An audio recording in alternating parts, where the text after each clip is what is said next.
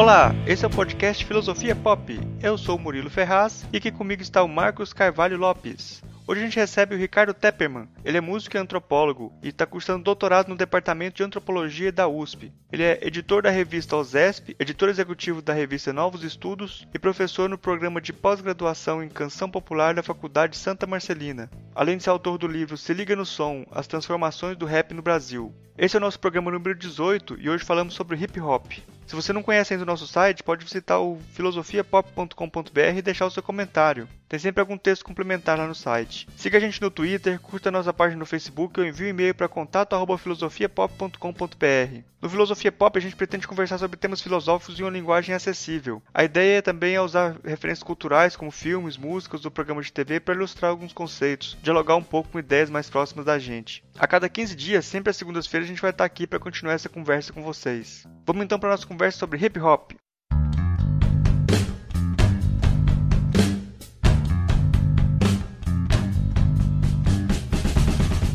Hoje a gente recebe o Ricardo Tepperman. Ele é músico, é antropólogo, está fazendo doutorado no Departamento de Antropologia da USP, editor da revista OSESP, editor executivo da revista Novos Estudos e é professor no programa de pós-graduação em canção popular da Faculdade Santa Marcelina. Eu gostaria de pedir para você se apresentar aí pro pessoal, para quem não te conhece ainda, para saber quem você é, com quem você trabalha e tal, falar mais sobre você.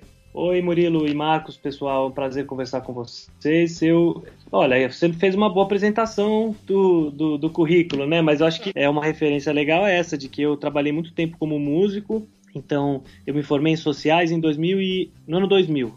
E aí, entre 2001 e 2009, eu fiquei basicamente trabalhando só como músico, é, tocando, tinha uma banda e tinha um trabalho também como compositor, é, autor e cantor, né? Então gravei uns discos, participei de um monte de festival, de, fiz, fiquei é, trabalhando como artista com, com, música popular, né? E aí em 2009 eu voltei para academia, fui fazer um mestrado que foi sobre rap no departamento de antropologia lá da USP. Eu estudei na verdade as batalhas de, de improviso de rima, batalhas de freestyle, né? É, principalmente na aqui uma batalha que acontece em São Paulo toda semana no metrô Santa Cruz desde 2006, então completa agora 10 anos a Batalha do Metrô Santa Cruz e passei dois anos fazendo campo lá na Santa Cruz, mas visitei várias outras batalhas é, em São Paulo, a Rainha dos MCs, a batalha na Casa do Hip Hop em Diadema, é, depois fui para o Rio, enfim, fiz uma, uma pesquisa longa, a gente pode falar mais na sequência, mas para dizer então que aí fui fazendo essa ponte entre a atuação como músico e como pesquisador, mais nessa praia acadêmica, que foi dar nessa, nesse lugar aí que você descreveu do meu currículo hoje, que é como editor de duas revistas, uma, é, uma revista de música, que é a revista OSESP, da Orquestra Sinfônica do Estado de São Paulo, e outra que é a revista Novos Estudos SEBRAP. O SEBRAP é um centro de pesquisas ligado às ciências humanas em geral, digamos. Então, mas eu estava dizendo que é, tem uma certa tradição já no Brasil de pessoas que têm esse tipo de atuação ao mesmo tempo é, um, um pouco como artistas e um pouco como pesquisadores. Tem um professor hoje que está na, na Universidade Federal de Pernambuco e da Paraíba, que é o Carlos Sandrone, que acabou de lançar um disco, é um etnomusicólogo, tem um trabalho muito interessante, tem um livro, um dos melhores livros sobre samba, podemos chamar Feitiço Decente, e acabou de lançar esse disco, como eu ia dizendo. Aqui em São Paulo tem o Zé Miguel Wisnik e o Luiz Tati, professores na Letras, eh, na Faculdade de Letras da USP, e que têm carreiras como artistas, enfim. Isso para dizer que esse é o lugar mais ou menos no qual eu me vejo, ainda que, é, como eu fiquei muito tempo como artista, entre 2001 e 2008, é, agora nesses últimos anos eu passei para o outro lado da, do balcão e estou mais como uh, antropólogo, né? Quem sabe mais para frente eu encontro uma maneira de ter essa atuação dupla com um pé em cada, mais ativo nos dois, né? Enfim, acho que é mais ou menos isso, Murilo, para uma apresentação geral. A nossa conversa de hoje vai ser sobre hip hop. E eu gostaria de começar perguntando para você o que é hip hop. Ó, oh, a, é, a, pergunta é, é grande, né? É, vou usar uma resposta que é dessas que, digamos, é mais ou menos disseminada no, se você for dar um Google, né, uma, na Wikipedia, o África Bambata definiu o hip hop como um movimento que tem cinco elementos: o DJ e o MC, que fazem o rap, o, a dança break, né, de b-boys e b-girls, o grafite e o quinto elemento é o conhecimento ou alguma coisa do gênero. Então, hip hop é um termo que designa esse movimento amplo que dos anos desde os anos 70 tem uma vitalidade muito grande, então lá se vão logo 40 anos, né, para mais eh, de, de movimento ligado muito a jovens eh, de periferia, jovens negros e que é um movimento que começou muito forte nos Estados Unidos, mas não só feito por americanos, porque se a gente pensa no, no Bronx do início dos anos 70, tinha uma presença muito forte de imigrantes latinos e caribenhos, Porto Rico, Jamaica.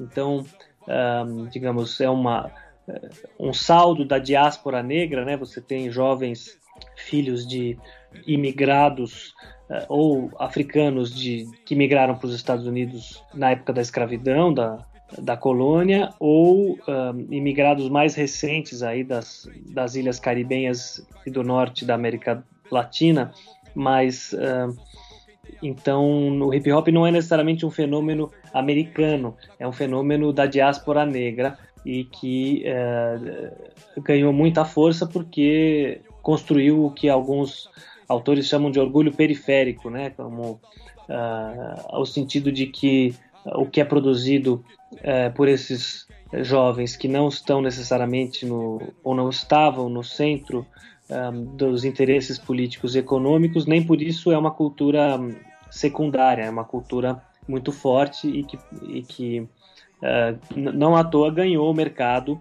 e ganhou interesse, força política, interesse é, para pesquisa como a minha. Então, enfim, é um movimento muito abrangente o hip hop. A sua pergunta era é, muito grande, né? De resto, se a gente for falar do livro, eu diria que no Brasil, pelo menos, o rap, agora mais ou menos 30 anos depois dos primeiros passos do rap no Brasil, a gente tem um momento muito novo em que. Vamos falar na sequência, vamos lá, me faz mais perguntas, senão eu não paro de falar, Murilo. Eu acho muito interessante essa posição que você se colocou como essa esquina entre a arte e a academia, né?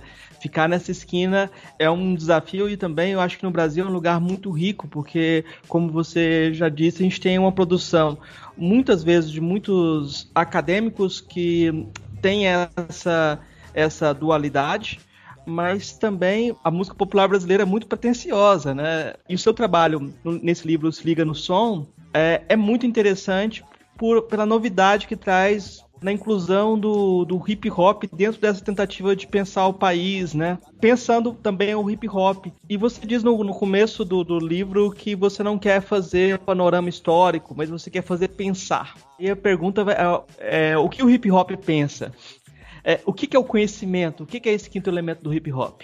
Ah, retomando a, algumas das coisas que você falou, é interessante porque esse lugar de artista e, e pesquisador, né, em que eu que você sugeriu, que a gente está falando que é de onde eu falo, eu não sou é, rapper, né? Eu não tenho, nem sou negro e nem sou da periferia. Então eu estou construindo um discurso que é um discurso que nasce lá na USP, né? Um discurso é, digamos, intelectual, construído. E então eu não pretendo poder responder essa pergunta que você faz, o que pensa o hip hop ou o que é o hip hop, é, digamos, pedindo para mim autoridade sobre, sobre isso, né? Querendo dizer que eu sei mais do que é, os os artistas e líderes uh, desse, desse movimento. Em absoluto, me parece que melhor do que eu respondem a essas perguntas os próprios artistas, né? Então, isso dito, é, realmente eu acho que tem um, uma contribuição importante que pode ser dada por pessoas que, como eu, que olham de fora, digamos, né? É, então, sem querer ocupar o lugar dos artistas é, e, sobretudo, conversar com, com os artistas. Eu tenho tido muito interesse de que os MCs e as pessoas ligadas ao movimento hip hop leiam o livro e, e faz umas duas, faz um mês ou dois eu estava num, num sarau do Alessandro Buzo, Suburbano Convicto, chama o sarau, aqui na livraria do Buzo no Bexiga, em São Paulo. E tinham duas, tinha duas pessoas que estavam lá no sarau também. Uma era, é, não vou nem citar, mas duas pessoas é, bem bacanas do hip hop, um, um músico e uma menina que é, é, agitadora de um, de um outro sarau. E eles tinham lido, não, não o livro, mas tinham lido um artigo que saiu um artigo que eu escrevi num jornal novo chamado Nexo Jornal, um jornal digital, e e eles um, propuseram, quer dizer, discordaram um pouco de algumas das ideias que eu apresentava no artigo, e a gente teve uma, um debate muito rico lá naquele momento. Então, um, o ponto que estava no artigo e que de alguma maneira responde a sua pergunta sobre o que, que o hip hop pensa, né? É, eu diria que o hip hop, quando o rap, pensando no rap no, no Brasil, tendo como o grande uh, núcleo em torno do qual o rap gravitou durante muito tempo, né? É, então, digamos, 1990, 93, 93 quando sai o, o Raio X do Brasil, é, os nacionais não tinham um discurso que formulava essa ideia de pensar o Brasil, né, como você estava dizendo. Eu concordo que a MPB, a tradição da MPB é, e a tradição dos estudos sobre MPB batem muito nessa tecla de que se pode pensar o Brasil e formular né, um, um, um pouco até na tradição dos grandes é, ensaístas né, do pensamento social brasileiro, Gilberto Freire, Sérgio Buarque, é, Caio Prado. Então, é, a MPB tem um, uma história aí de formular discursos ambiciosos e abrangentes. Eu diria que o rap, a grande originalidade, inclusive, é de não querer pensar o Brasil,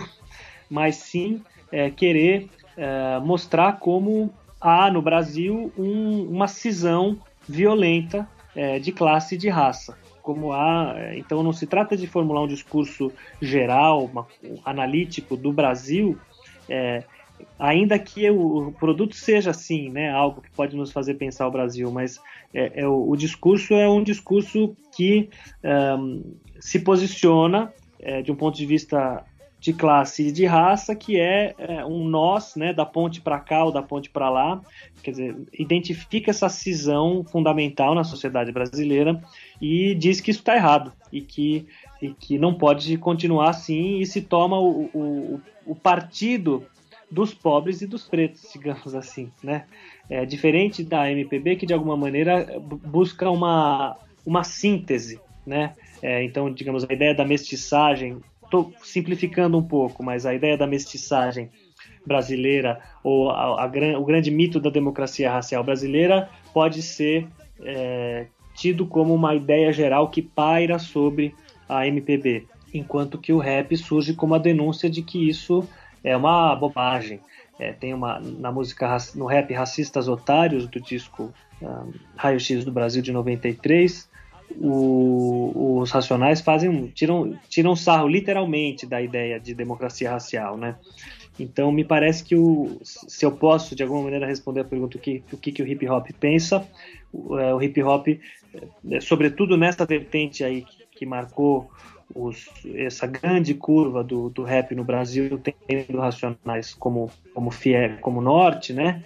É, pensa que, é, que o Brasil é um país violento, racista, é, inaceitável, né? Digamos, para ser muito sintético. E eu diria que é, a hipótese que está no livro é que há, há um ciclo que se completa agora no início dos anos 2010 e que é, quando, e que o rap deixa é, é, de ser essa, esse lugar de, de, é, de demarcação racial e, e, e, de classe tão forte para com algum ganho, alguns ganhos e algumas perdas, integrar o mercado da música, que é se tornar um gênero, mais um gênero da música brasileira, e que pode ser um gênero que tem, característica, tem características é, políticas de um discurso é, né, um pouco como eu ia descrevendo, mas que é, não tem mais essa força é, que teve no começo dos anos 90, nem deve se esperar do rap isso, porque o Brasil mudou, a indústria da música mudou, quer dizer, enfim, mas isso é uma segunda parte da conversa. O hip hop, quando ele começa, assim, ele já, ele já começa como, com essa força política toda ou ele começa mais como como diversão das pessoas? Como é que é que você vê isso? Então, é, eu diria que, que eu concordo com você, como você formulou a pergunta, é, querer, destacando que, pensando no rap no, no Brasil nos anos, no início dos anos 80, ou mesmo nos Estados Unidos no início dos anos 70, é, as, digamos, o que era cantado não eram letras políticas, explicitamente políticas. Então, o rap se politiza de fato no fim dos anos 80 um grande marco nos Estados Unidos é o grupo Public Enemy, e no Brasil, certamente, os Racionais. Os Racionais abrem o show do Public Enemy em São Paulo, uh, em 1990, salvo engano. Então aí há sim uma, um, uma politização muito forte no discurso e na atuação dos rappers, mas eh, nem por isso a gente descartaria o, o ou consideraria apolítico propriamente o que foi o, o, os primórdios do hip hop, seja nos Estados Unidos, seja no Brasil, porque se a gente pensa que uh, o hip hop nasce como, como festa de rua, é, de populações né, de jovens negros e pobres nas periferias dos Estados Unidos, no, no sul do Bronx, ou uh, a break dance com vários grupos de break e, e, as festas, as equipes de baile é, é, que eram muito fortes em São Paulo e no Rio, mas também em Brasília, por todo o Brasil, é no, no final dos anos 70, começo dos anos 80, é, quer dizer, é o, tem uma ligação forte do hip hop com o movimento negro. Então, um, quer dizer, há uma dimensão política inerente ao, a essas festas, porque se tratava já de defender ou celebrar uma identidade negra e ainda que isso não estivesse no discurso das letras, nem um, no posicionamento dos artistas, quer dizer, que os artistas circulavam, a gente, você vê, é, no livro eu mostro, tem grupos de break que vão no, no, programa da Xuxa, na TV Manchete, no começo dos anos 80, quer dizer, não, então não tinha essa combatividade política que o rap vai ganhar com os racionais no Brasil. Mas tinha sim um, um caráter político na medida em que é, a questão racial certamente é uma questão é, política, né? Ah, Ricardo, eu, eu, eu acho que uma coisa que é bem interessante é o lugar diferente também que o hip hop vai ocupar em culturas diversas. Assim, tem um texto que eu me lembro que me chamou muita atenção do Hermano Viana, uh, que ele foi assistir um show de hip hop na África e abraçar uma cultura norte-americana era algo de resistência depois do período de descolonização né, dentro da África. E aqui no Brasil uh, parece que tem uma, uma, uma questão bem dialética aí uh, também em relação a essa, essa crítica de você estar tá se aproximando dos americanos, copiando os americanos, né? E, por outro lado, uh, com certeza as pessoas se apropriam de elementos e constroem coisas diferentes, né? Eu queria que você comentasse um pouco sobre isso, essa, essa diferença de, de, de apropriação também da música. Ah, eu acho bacana esse ponto que você levanta também, porque, é, como eu disse agora há pouco, mesmo o que a gente conhece como a, o berço do rap, né, o, o Bronx, quer dizer, a, que é a periferia ao norte da, de Manhattan, em Nova York, o sul do Bronx, principalmente, que era uma área é, muito muito pobre no, no início dos anos 70 e onde esses imigrantes porto-riquenhos, jamaicanos e muitos negros é, estabelecidos nos Estados Unidos já há mais décadas é, eu diria que essa imagem de que o rap é uma coisa de americano é um preconceito que, que, que a gente vê, um, sobretudo em quem realmente não conhece nada do gênero, né? Quer dizer, tem uma coisa um pouco tinhorão, que é um grande crítico, um dos maiores estudiosos da música brasileira, mas que tem uma espécie de anti-americanismo atávico e, e, e grosseiro, vulgar, né? É, o, então ele que diz que rap, inclusive o Tiorão brinca em várias entrevistas é, diz que, ah, não é, que, que o rap nasceu é no Brasil, porque é o repente, tal, tal, tal. Faz, faz uma aproximação que também muita gente que não conhece rap, aliás, nem repente faz. É, é claro que um comentário rápido, rap e repente podem ter é, coisas a ver, né, no sentido de que são músicas que usam muito improviso muitas vezes e pouca melodia com alturas, sobretudo rap, mas uh, não, não tem ligação histórica nenhuma né, na, na origem, eu diria. Mas o, o, eu ia descrevendo como algo que a gente já falou, na origem do rap nos Estados Unidos, é, os, muitos dos principais criadores do que veio a se estabelecer como né, os principais parâmetros do rap, quer dizer, o jeito de se discotecar, o jeito de lidar com os discos no, como DJ, o jeito de cantar, o jeito de dançar, dizer, são uh, imigrantes caribenhos, muitos porto-riquenhos, jamaicanos, sem falar uh, nos próprios americanos que são afro-americanos, quer dizer, então você tem uh, uma ideia que eu acho interessante é de pensar o hip hop como um produto da diáspora negra, mais do que como algo estritamente americano e, e que rapidamente vai ser é, que de fato tem um momento inaugural no Bronx, quer dizer, nos Estados Unidos, e depois nos Estados Unidos o rap se torna um gênero muito forte no mercado, da música, principalmente nos anos 90, já nos anos 80, mas sobretudo dos anos 90 para cá, um gênero, um dos principais gêneros da indústria da música, do, em alguns anos o principal.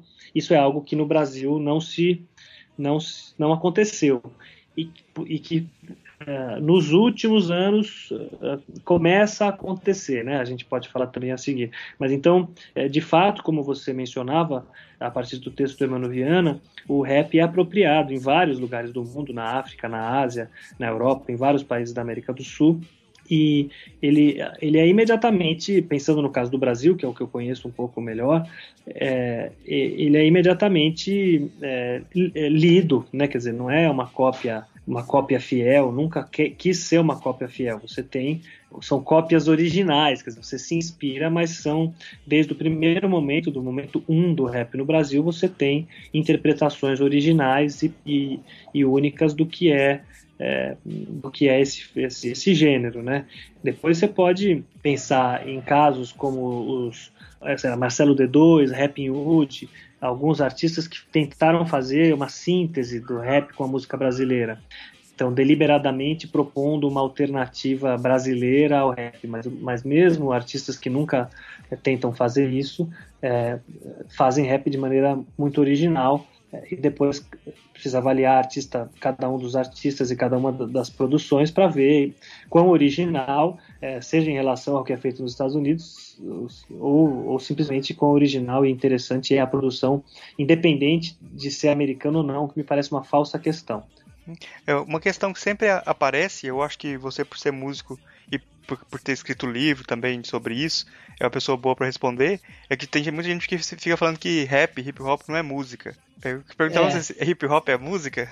É, então, isso aí tá no livro também, né? Realmente é, é algo que de vez em quando a gente ouve, sei lá, é, né? No geral, pessoas mais velhas, ou mais às vezes pessoas mais velhas. E no livro eu brinco que ao longo do tempo né, você tem é, mani novas manifestações musicais, quando surgem, tendem a ser um, rechaçadas como não música, né? Você tem em vários momentos da história é, coisas desse tipo, desde a Sagração da Primavera do Stravinsky, em 1912, até o rock and roll dos anos 50 nos Estados Unidos, ou uh, o rap, por exemplo, e mais recentemente o funk. Muitas vezes tem uma, no caso do rap e do funk, claramente tem uma um preconceito de classe e de raça que se coloca, né? Você desautoriza, quer dizer, no geral, quem diz que rap não é música é branco e rico.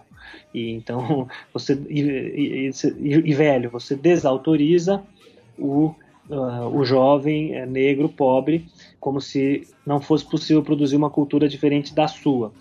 Agora, o que que, o que, que, o que, que há, de, digamos, se é que há algo de objetivo na afirmação de que rap não é música?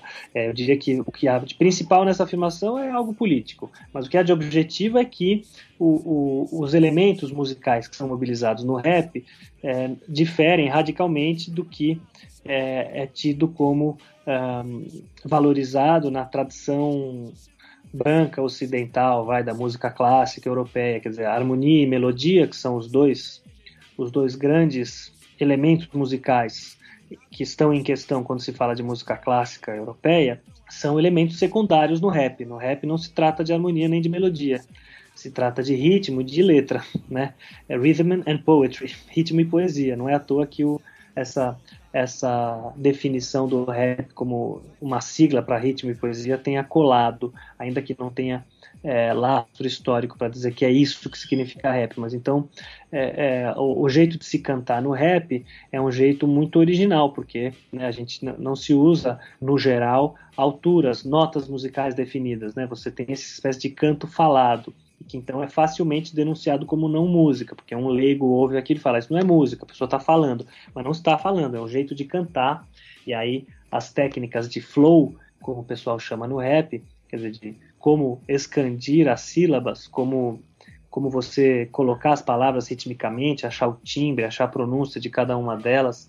Quer dizer, é uma arte complexa, difícil e, é, e que não à toa alguns fazem muito bem e muitos é, deixam a desejar. Então, é, quer dizer, eu, eu descartei por, primeiro a, a ideia de que rap não seja música, é óbvio que é, e depois tentei explicar. No livro eu explico com muito mais calma quais são as características musicais do rap e, e por que é que pode colar essa ideia de que não seja música. Mas é óbvio que é música, para mim nunca esteve em questão essa polêmica é até interessante porque eu, eu, trabalho aqui na Universidade da Integração Internacional da Lusofonia Afro-Brasileira, chamada Unilab. Ah, legal, legal, hein?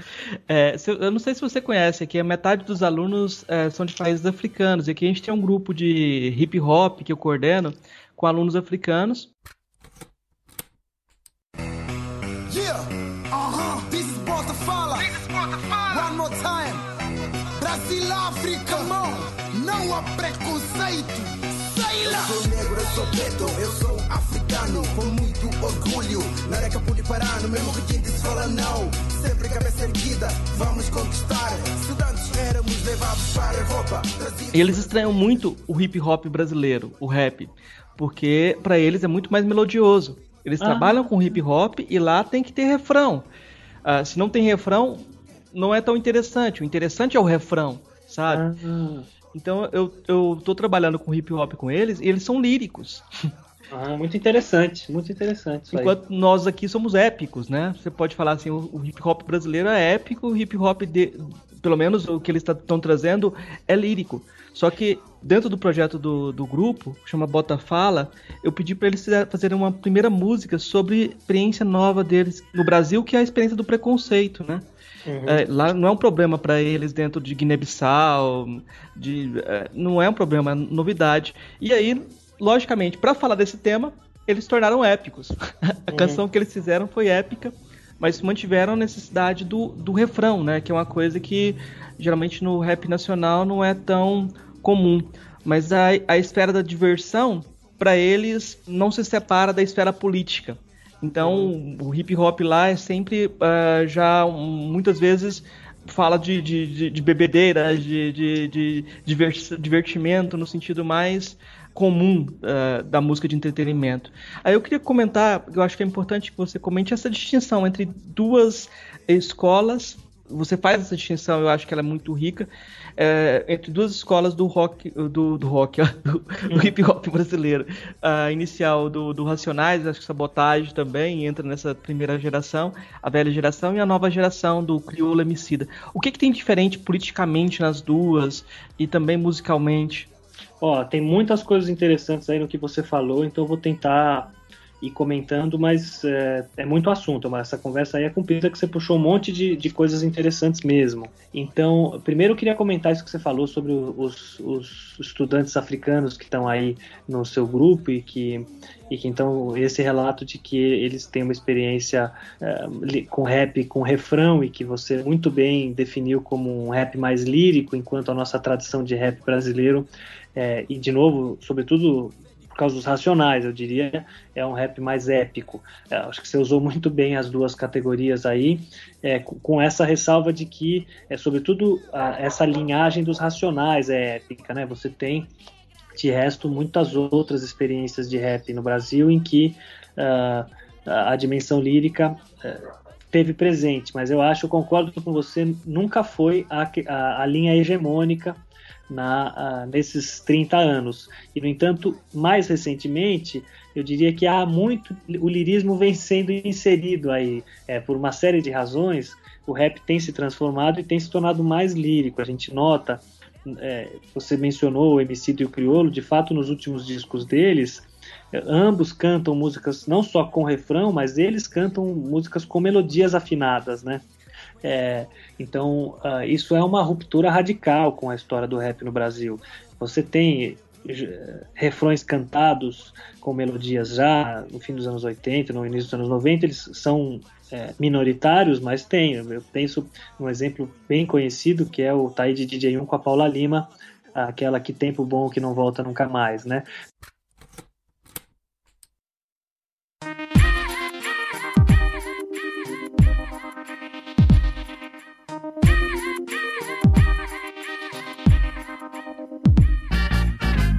Saudade do meu tempo de criança. Quando eu ainda era pura esperança, eu via minha mãe voltando pra dentro do nosso barraco com uma roupa de santo debaixo do braço. Eu achava engraçado tudo aquilo mas já respeitava o barulho do atabaque. E não sei se você sabe a força poderosa que tem na mão de quem toca. Um toque caprichado, o santo gosta. Então me preparava para seguir o meu caminho, protegido por meus ancestrais. Muitas vezes os refrões eram cantados por mulheres.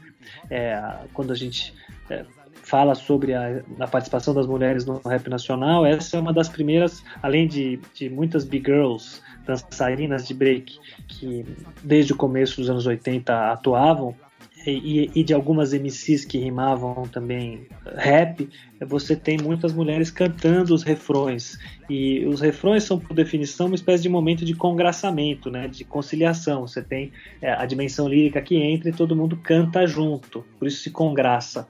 É, e o rap é, essa vertente hegemônica sobre a qual a gente estava falando, é, que você muito bem definiu como épica, tem essa é, característica de que não concede o um momento de congraçamento, porque um, se trata de fazer uma denúncia radical é, e, e, e, digamos, sem concessões a, a da situação uh, brasileira, né? Quer dizer, da situação de, de violência e de cisão e de, e de oposição de classes, etc. Então, uh, tentando responder, né, é, ao que você mencionou, essa dimensão de diversão que é forte no rap africano, como você contou, é, esteve presente no início dos anos 80 e esteve latente é, durante o, as décadas seguintes e mais recentemente volta ao, ao centro do palco, eu acho que é uma das questões que está na, na crista da onda hoje, quando a gente vê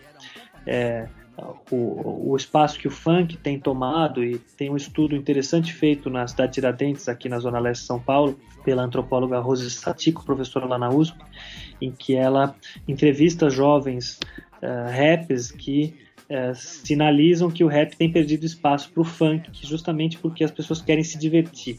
Então tem até a ver com um novo momento do Brasil, em que, né, a partir da segunda metade da, da, da, dos anos 2000, você tem uma, é, uma ascensão importante de camadas da sociedade para é, padrões mais padrões de consumo mais elevados e que então, uma, mesmo uma situação de maior democracia política, inclusive. Então, quer dizer, o rap, o sentido político se, se esvazia um pouco, o que não é um problema, na verdade.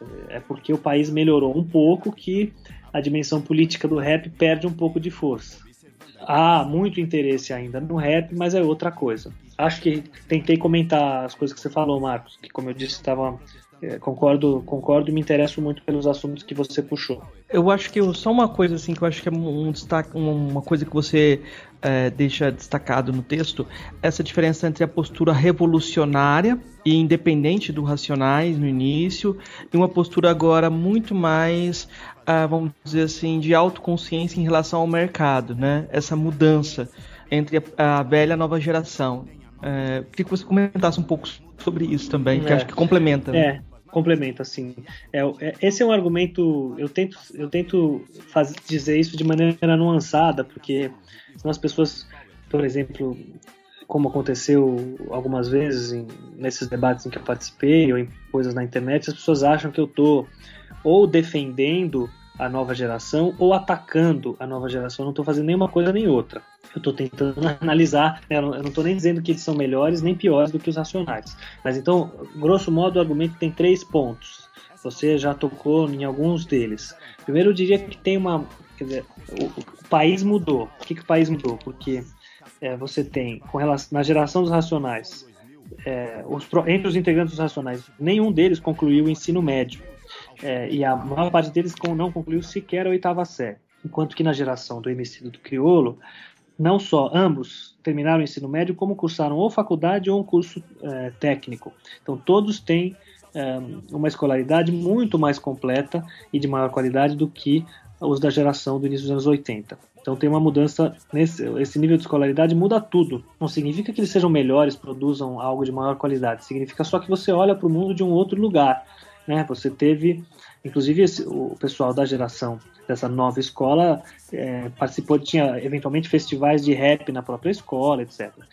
É, outra dimensão que diz respeito a mudanças no país, é, não só o acesso maior a bens de consumo, como o acesso a computador e internet, quer dizer, uma mudança não só do país, mas do mundo. Você, é, na virada dos anos 90 para os anos 2000, passou a poder, seja com computadores em casa, seja em lan house, é, com a democratização da internet de banda larga, produzir rap, ouvir rap, divulgar rap, sem depender de intermediação é, sem depender de comprar disco importado, sem depender de comprar equipamento de som, é, é, depender de estúdio, de gravadora, quer dizer, há uma mudança é, que é não só do, do, Brasil e do mundo, mas especificamente da indústria da música. E aí eu passo para o segundo segunda parte do argumento que é essa, quer dizer, quando os racionais surgem, você tem é, a indústria da música no seu auge, né? Dizer, o disco é um produto que é, gerava muito dinheiro e, e, o acesso a um contrato com uma gravadora ou com, é, com uma distribuidora, com produtores, etc. Isso era uma dimensão fundamental da, da produção para se inserir no mercado da música. Isso muda muito dos anos 2000 para cá.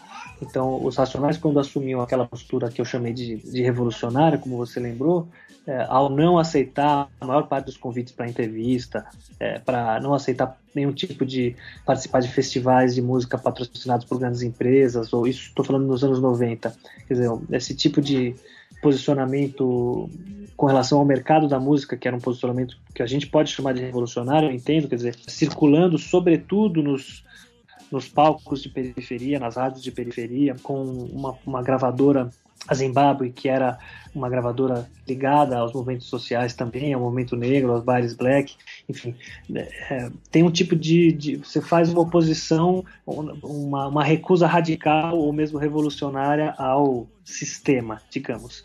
E dos anos 2000 para cá não há mais necessidade de se fazer isso, até porque a indústria da música já não é mais a mesma, quer dizer, o e aí você, o caso do MC é notável porque ele com o irmão dele, Evandro Fiotti, criaram uma uma empresa, Laboratório Fantasma, que é uma referência para o mercado da o novo mercado da música, não só para o rap, né?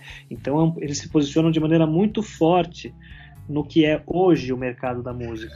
Enfim, essa era a segunda dimensão. E a terceira, mais geral, é a, a, grande mudança política mesmo. Os Racionais nascem no, na ressaca da ditadura militar. E, quer dizer, a gente tem 30 anos de democracia desde então, praticamente quase 30 anos. É, isso faz muita diferença, né? Você, você, a gente, o tipo de, de racismo e de, é, de violência policial, de violência política que se vivia no início dos anos 90, muito mais radical e sem esperança do que hoje. Não que hoje as coisas estejam bem, a gente vê todo dia né, notícias de discriminação racial, de violência policial brutal, assassinatos, quer dizer, terrível a realidade brasileira ainda hoje. Mas não dá para comparar com a, realidade brasileira dos anos 80, fim dos anos 80, começo dos anos 90. Quer dizer, é claro que o país melhorou. Então, um, o, o, rap hoje, se a gente pensa nos trabalhos, é, o MC do Crioulo são dois ícones e que tem junto deles uma geração enorme, é, é, com muitos artistas produzindo. Eu diria que, o, é, que que é, são essas grandes mudanças é, no Brasil, no rap e na indústria da música que é, justificam dizer que há algo de novo, né? Quer dizer que um, um ciclo, um primeiro grande ciclo do rap no Brasil se encerrou e tem outro ciclo se iniciando agora em que o rap ocupa um lugar de música negra no mercado hegemônico, para usar uma expressão do professor Walter Garcia aqui do IED na USP, que é um estudioso de racionais. Tá ok, então vamos para as indicações então? Uh, Ricardo, você trouxe alguma coisa aí pra gente, pra, gente, pra indicar pra gente? Olha, tem um negócio que, pra quem quiser, quem, quem não conhecer rap e quiser. É, porque eu, eu não tenho intenção de, digamos, fala, é, mostrar é, as grandes novidades do rap para quem é do rap, para quem conhece rap. Os rappers conhecem muito mais rap do que eu, não tenho a menor dúvida. Isso faço questão de. A gente falou sobre isso no começo, faço questão de repetir. É, eu fiz um exercício, faço um exercício de pensar música e é, me lancei a esse desafio de pensar o rap. E estudei bastante, o suficiente para achar que eu tinha condição de e que tenho condição de falar alguma coisa a respeito. Mas então é, é diferente de, é, né, quer dizer, de, de, pontificar a respeito do que, que é bom ou, ou não é no rap. Ainda mais hoje em dia com a internet e a moçada, eu tenho já 37 anos, quem tem 17 está o tempo inteiro na internet fuçando, certamente conhece muito mais coisa do que eu. Mas eu vou indicar algumas coisas que, que, que são ligadas ao lugar de onde eu falo, portanto, da, da academia. Vai. Tem um, um, um jovem professor de sociologia chamado Gabriel Feltran, que tem estudado rap, é, entre outras coisas, na verdade ele estuda sobretudo periferia. E ele publicou algumas coisas sobre rap. Tem um artigo muito interessante que chama Sobre Anjos e Irmãos. Saiu na revista do IEB é, em 2013. Nessa mesma revista tem um artigo meu chamado Improviso Decorado. Então isso num Google rápido vocês podem achar, está é, tá disponível em PDF de graça. Gabriel Feltran, o artigo é sobre anjos e irmãos. Ele, anjos, ele está pensando no Charles Anjo 45 do Jorge Ben e irmãos, os irmãos mencionados, os manos dos Racionais MC e ele fala dos irmãos do PCC. Está falando de violência na, na periferia e do partido do crime, quer dizer, relações do rap com o crime, que é um assunto bem difícil de se, de se, de se lidar. Esse é um artigo muito bom. É, tem um artigo interessante também que é da Maria Rita Kell, uma psicanalista que é, escreve com alguma frequência na imprensa. Ela tem um artigo chamado Radicais Raciais Racionais. É, que também está disponível na internet. É um texto muito interessante. Ela fala nisso, é que eu mencionei o, orgulho periférico, né? É um texto muito bom. O professor Walter Garcia do IEB tem vários artigos sobre racionais. É, vocês podem também com o Google rápido encontrar. Walter Garcia, é, eu menciono um artigo sobre Diário de um Detento e outro sobre é, uma cena de fim de semana no parque. Então são três autores que, digamos de alguma maneira como eu, é, falam da academia sobre rap. Porque de resto, eu acho que os, os ouvintes aí. Ah, tem mais uma coisa só, realmente, para quem alguém que esteja ouvindo esse papo e não conheça nada de rap, eu fiz no site da Companhia das Letras, no blog da Companhia das Letras, a pedido da editora, eu fiz uma espécie de um playlist com é, breves comentários e links para vídeos na internet em que é, então, as coisas que eu vou, mais ou menos os artistas, os temas que, sobre os quais eu trato no livro, é, eu coloco nesse, nesse post aí no blog da Companhia das Letras um, uma observação e, e, e aí o link para o vídeo. Então é um jeito de, de refazer o percurso do livro tendo acesso aos áudios. Vocês podem colocar o link aí, pessoal, viu, é, Murilo e Marcos. É, então isso fica uma dica mais ligada aí aos áudios, né? E aí uma última dica é que vocês ouvintes procurem cada um no seu pedaço do país e é, é, ouvir ou presenciar uma batalha de improviso de rima, uma batalha de freestyle. A maior parte das capitais brasileiras e muitas cidades é, é, do interior dos estados tem batalhas de freestyle que acontecem com alguma regularidade e é um, uma experiência sensacional, os MCs improvisando um contra o outro, muito divertido. É, muito, com muita inteligência, muita musicalidade, então é um, é um jeito de se fazer música é, de, mais uma vez fora do mercado tal e que me parece um, muito muito interessante acho que é isso Marcos você tem alguma indicação pra gente Marcos é, a indicação principal é, é, o livro Se Liga no Som, do Ricardo, que a gente comentou várias vezes aqui, Ricardo Tepperman. Então, esse livro vai ter, se você. Muitos assuntos a gente tocou de leve aqui, a questão da violência, é, é, a questão das batalhas, é muito mais detalhes você vai encontrar no livro. Então eu indico para todo mundo esse livro que eu acho muito importante uh, dentro da, da literatura sobre hip hop no Brasil. Aí eu vou indicar alguns outros livros: Batidas, Rimas e Vida Escolar, Pedagogia Hip Hop e as Políticas de Identidade, Mark Lamont Hill, da Vozes, que saiu há pouco tempo. Letramentos de Resistência, da Ana Lúcia Silva Souza. Esses são pesquisadores uh, brasileiros. A Ana Lúcia era da Unilab e agora está na, na UFBA. Uh, e um que saiu há pouco tempo também, o, a Rap Política, do Roberto Camargos. Ele pega uma, uma perspectiva mais, uh, vamos dizer assim, ele, ele vai pro, retratar um, um hip hop um rap mais radical, né? Ele vai focar nesse, né, nesses grupos mais uh, revolucionários, né? Que vão contra muito contra o sistema de, de mídia, etc. Dentro do lado da filosofia, tem duas indicações. O Richard Schusterman, Vivendo a Arte, é um livro que está esgotado, mas talvez vocês encontrem aí nos sebos. E Hip Hop e a Filosofia, do William Irving também, que é um, um livro interessante. Agora, sobre música, eu queria indicar o, Uh, o Botafala já indicou toda vez, então uh, já, todo mundo já sabe que eu vou indicar o Botafala, mas eu vou indicar também o Pingo do Rap. Vida pra mim não tem preço, pra muitos não vale nada. Achando está acima de todos, com a mente enganada. As classes são separadas por condições, não por cor. E a parte mais humilhada é a classe do trabalhador, que enfrenta busão lotado, fogo cruzado também. E mesmo assim vence o medo e chega na estação do trem. Eu não posso ser estudado, mas a vida. O Pingo do Rap é um, um, Ele era do funk da primeira geração do Rio de Janeiro e fez essa migração para o rap, né? Então, as, o, o, trabalho dele é muito interessante, retratando a periferia do Rio de Janeiro. Para ele não tem diferença entre rap e funk. Então, é, é uma coisa, eu acho que até pouco estudada ainda, né?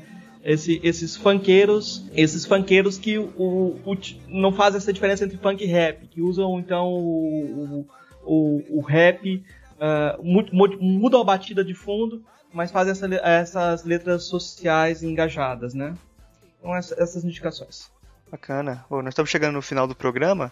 Queria agradecer muito o Ricardo Tepperman por ceder esse tempo aqui pra gente, foi muito bom. É, o espaço está sempre aberto para você, se sempre você desejar divulgar alguma coisa. Eu queria abrir espaço aqui para você divulgar seu trabalho também, deixar algum contato, o pessoal quiser falar com você. Ah, acho que o melhor jeito é Facebook, né? Eu tenho estado um pouco ausente porque eu tô terminando meu doutorado, então às vezes eu assassino a minha página de Facebook para poder me concentrar. Eu tinha inclusive assassinado a página, por isso que vocês não me acharam hoje lá. É, mas no geral eu estou no Facebook, então é o jeito mais fácil de achar, porque é uma plataforma universal, é, né? E vai ser um prazer conversar. O assunto que um dos assuntos que eu mais gosto é esse. Muito obrigado pela sua presença. A conversa foi ótima. Obrigado vocês pelo convite. Muito certo. interessante a conversa. Valeu, obrigado. Beleza. Valeu, Valeu pessoal.